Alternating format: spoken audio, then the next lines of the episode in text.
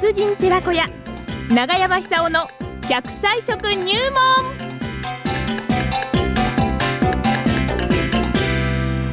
さあそれでは奈良浜出身の食文化史研究家長寿食研究家長山沙さんにお話を伺ってまいりましょう。先週は柿でございましたがね今週は秋の食材から何が出てくるのか楽しみ。長山さんこんにちは。こんにちは。よろしくお願いします。おはい今日は何でいきますか？ほうれん草です。ほうれん草ポパイのほうれん草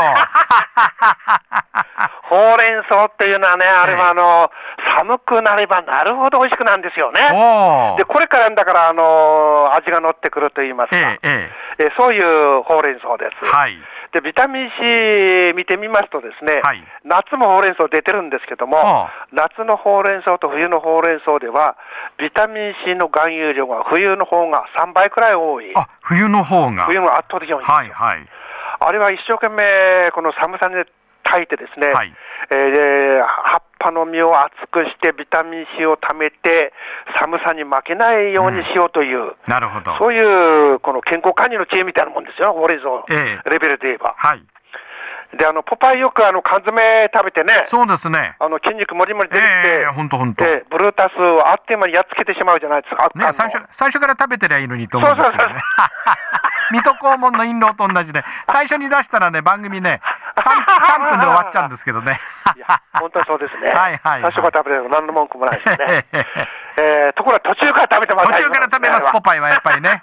しかし、あんなに効果が出るのはまず不可能ですよね不可能。ですよね。ただ、あの、ほうれん草は基本的にですね、そういう筋肉の血液の循環を良くする、はい。葉酸っていう成分含まれてますから、はあながち、もう、全く、この、ない話ではないですよね。なるほど。しかし、もうそれで、それにしたってビビたるもんですから、ええ突然筋肉が隆々と盛り上がって敵をノックアウトするという力にはなんないと思います。うんはい。まあそんななくたってあのほうれん草別の力がたくさんありますから、そうですね。あのー十分食べてですね、はいえー冬を元気に乗り切ってほしい。そうですね。またあのお正月は先ですけども、はいそろそろなんとなくお正月そう 楽しい季節になってきもうました。3ヶ月切りましたからね。そうなんですよね。えそうなんですよ。はい。であのほうれん草ってほとんどの場合あの茹でて食べると思うんですよ。えええええあのその時に、あのいっぺんにどさっとあのお湯の中に入れないで、はい熱湯あのあの沸騰してるお湯の中にいっぺんに入れないで、あの箸でですね、こう2本くらいずつ取って、あの根っこの方から入れてもらって、ええ。さらさらさらっとこう30秒くらいさらしてですね、スッと揚げた方がいいですよね。いっぺんにやっちゃだめです、はい。温度も下がってあの、お湯の温度が下がってしまいますし、ええええええ。えーそれをこの熱を通すために長時間置くことになってしまいますから、うんビタミン C が少なくなってしまいますよね。えですからあの3本くらいあの丁寧に箸でつまんでですね、はあさらさらさらさらやってほしいんですよえ。なるほど。でそうするとビタミン C がほとんど残ります。ええ80%ぐらい残るってやってます。はい。でそうやってあのほうれん草が持ってる力というものをですねなるべく家の中でこう落とさないで食べてほしいんですよね。あで、あのーできたら、あのーえー根っこの部分の赤いほうれん草の方が、あそこのところにあの栄養成分たくさん含まれてますので、はいええあのピンク色したのありますよーね。えで、あそこの部分食べてほしいんですが、あそこの部分っていうのは砂とか土がついてる場合があって、あの歯が痛めてしまう時ありますから、ええよく洗わないとダメですよね、あそこはははは。ええよく洗ってもらって、あそこをもう一緒に食べてほしいえ。なるほど。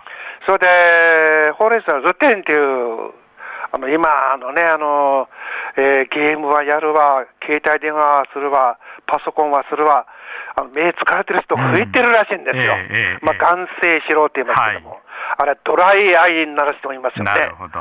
で、そのドライアイとか、これも現代というのは、こう電光掲示板みたいなあの情報がたくさんありますよね、どこ行っても。え自分だって持ってんだから、あの携帯電話で。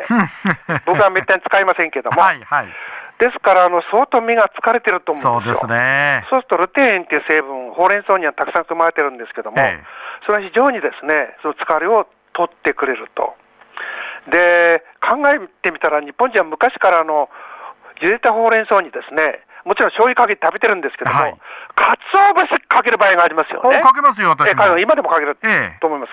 あれが非常にあのルテン効果を高めるで役に実は立っていたんですうね。んで、鰹節にあのタウリンとか、DHA とか、あの APA って成分、これはあの脳とかあの血液の循環を良くしたり、あるいは目の力を強くするのに役に立ちます。特にあのタウリンっていうのは、これはあの鰹節にたくさん含まれてるんですけども、えイカとかタコに含まれてる成分ですよね。はい。これも眼性疲労を、疲れを取る、目の疲れを取る、あるいはあのドライアイ、あの目パサパサしてしまうときあるじゃないですか。えー乾燥してね。ねはい。それを防ぐ意味でも役に立つと。なるほど。ですから、ほうれん草のルテイン、それから鰹節のタウリン、はい。でそれをかけて食べると、そういうこう現代の問題をですね、うん解消する大変役に立つと。えーえーえーほうれん草みたいに筋肉なんかあんな強くなる必要ありません。はい。えー情報化時代といやおうなしにですね、目が疲れる時代です。えですから、ほうれん草に、あの、茹でたほうれん草に、鰹節をかけて、ルテインとタウリンを取って食べてほしいなって感じいたします。ーなるほど。で、あの、冬になるとどうしても家の中にいる機会が長く、うん長く時間が長くなりますから、時間大丈夫ですか？大丈夫ですよ。大丈夫ですか？よかった。まだ1分以上ありますよ。ああ、大丈夫だえ。ー大丈夫。あのね、あのううちにいる時間がなくなります。どうしてもあの、テレビとかゲームとかうんに行ってしまうと思うんですよ。うん、そうですそうねすると。あの、ブルーのライト、あれ実はこの青っぽい光が出てるんですよね。あれが健康に良くないと。ああ、そうなんだ。そうなんですよ。で、そういううもろもろのえ情報化社会がもたらす弊害というもの、これ目とか脳にあの影響を与えるんですよね。はで、そういうことも、バリアみたいな効果でええ。防いでくれる働きを持っているのが、ほうれん草に、鰹節をかけて食べる。ほうれん草に鰹節ね。ね。醤油もかけていいですよね。ああ、いいです、いいです。特にあの、あの、ピンク色の根っこをよく砂落としてほしいんですけども、ええええ。あそこのとこ甘いんですよ。ええ。ですからそういうですね、はい。あのー素材が持ってる味、甘さとか苦さとかいろいろありますけども、え全部味わってですね、はい100歳まで生きてほしいんですよ。なるほどね。生涯現役で生きてほしい。なるほど。ええほうれん草食ってね。人生万歳です。そうですねええ。ポパイのようにね。そうです、そうです。いくつになってもねええ、オリーブの尻追っかけて。私のオリーブはどこにいるんでしょうか？わかりました。じゃあ、そろそろ笑いますよ。笑いですか？いいですか？ほうれん草笑いですねほうれん草って、ほうれん草笑いね、今日はね。ほうれん草ですほうれん草笑い、ほうれん草にかつお節ぶっ草、かけて。ほうれん草。ありがとうございました。ありがとうございました奈良浜市出身食文化史研究家、長寿食研究家、長山久夫さんでした。